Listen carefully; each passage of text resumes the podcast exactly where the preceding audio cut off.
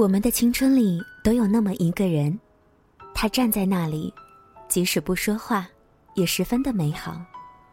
我们也曾在偶像剧里大方的喜欢过一个角色，他的出现，即使不拥有，也觉得很满足。这就是我们的青春出现过那么一个人，他一来，你会觉得啊，连天气都变好了呢。你好，我是李小妖，欢迎收听《时光听得见》，每个周一到周五的晚九点准时和你见面。听节目的过程当中呢，你可以来关注我们的微信公众平台，直接的搜索“时光听得见”，或者是拼音输入“时光听得见”加数字一，来这里和小妖进行互动留言吧。最近呢，不论是朋友圈还是朋友茶余饭后的谈资啊，大家都会谈到一部电视剧，名字叫做《微微一笑很倾城》，是由杨洋和郑爽主演的。呃，那十二号的影版呢，我是还没有看。在原著党和游戏党的心里，杨洋真的是太肖奈了。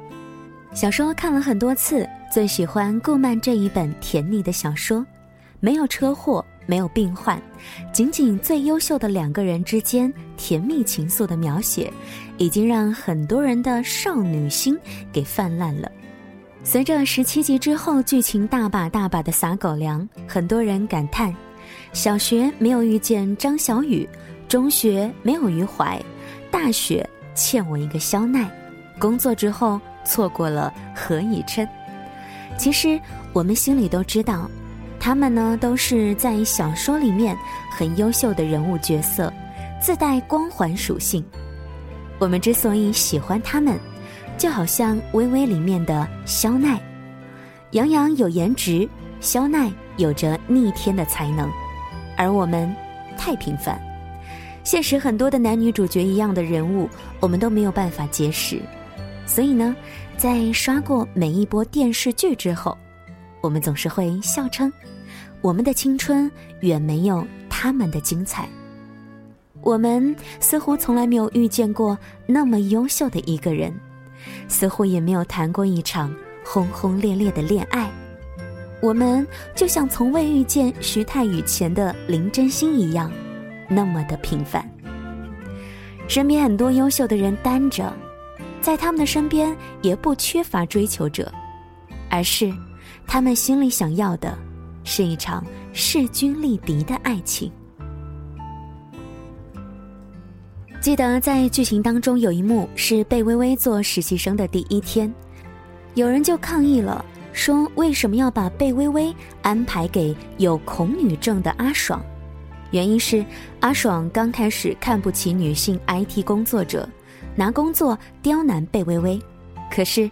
肖奈只是让他去做自己的工作，而贝微微也没有向肖奈抱怨，而是想办法在经费不足的情况之下完成阿爽布置给他的任务。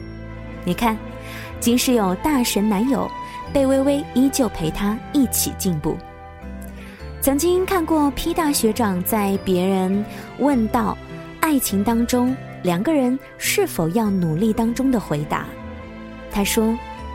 两个人在一起，一个人往前走，一个人留在原地，那么他们注定不远。有不少恋人分手，是因为现在的你变了，我们之间有了差距感。在某一瞬间，我忽然发现，你居然已经不是我认识的那个你了。渐渐的有了陌生感，然后怀疑、冲突、矛盾。遗憾分手。肖奈和贝微微能够成为一对，大概是因为彼此优秀而彼此吸引。优秀的人总是会被一样优秀的人所吸引。你可知道，贝微微也很厉害呢，在游戏玩家 PK 榜上排第六，被怀疑是人妖，因为有才有貌被喷没脑子，最后用成绩单实力打对方的脸。肖奈不跟他在一起，难道会跟我们这一群，整天都嚷嚷着减肥、学习，却沉浸于宿舍温床的普通人在一起吗？所以，有时候看这样一部偶像剧的时候，会想说：醒醒吧！在我们纠结这一节选修课是否逃的时候，人家在冷门的历史课上，充分的展现出了自己的观点。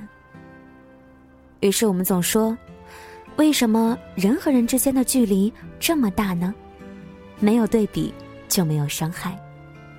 可是啊，差距是我们自己作出来的。觉得自己不够优秀，却在信心满满列完提升自己的清单之后，没几天就抛之脑后了。没有谁有义务提醒你，你想要变得更优秀，你就要努力，因为你变得更加的优秀，你才会遇见更加优秀的人。我们大多数人的大学里面没有肖奈，与其说大学欠我一个肖奈，倒不如说我们。从来没有活成贝微微。虽然说这只是一部最近还比较火的电视剧，当然也有人吐槽说剧情比较简单，有人吐槽里面有很多让你要跳戏的地方。但是我想，每一部剧的诞生都会让你提炼出一点点让你改变生活态度的看法。例如，看这样一部有一点脑残剧的同时，你是否也会问自己：我们？活得更加优秀了吗？那些年在我们心目当中的男神女神，时隔多年之后，我们依然配得上他们吗？好好想想这个问题吧。或者在听完节目之后呢，可以在小妖的微信公众平台里来给我进行留言，直接的关注时光听得见。谢谢你的收听和关注，我们下期再会，晚安。想给你一个拥抱让全世界知道，遇见你我才知道你对我多重要。人能感觉到你最甜美的笑，我再不用把别人寻找，因为我已经找到。我们的缘分刚好不许别人打扰，搭配爱情的美妙只有我们知道，紧紧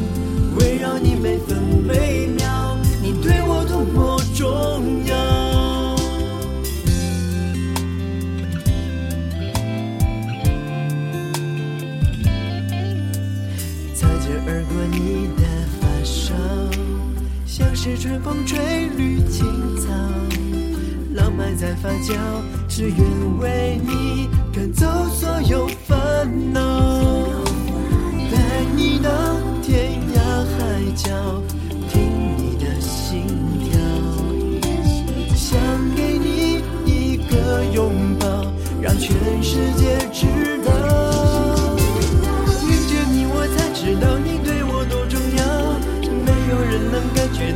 最甜美的笑。我再不用把别人寻找，因为我已经找到。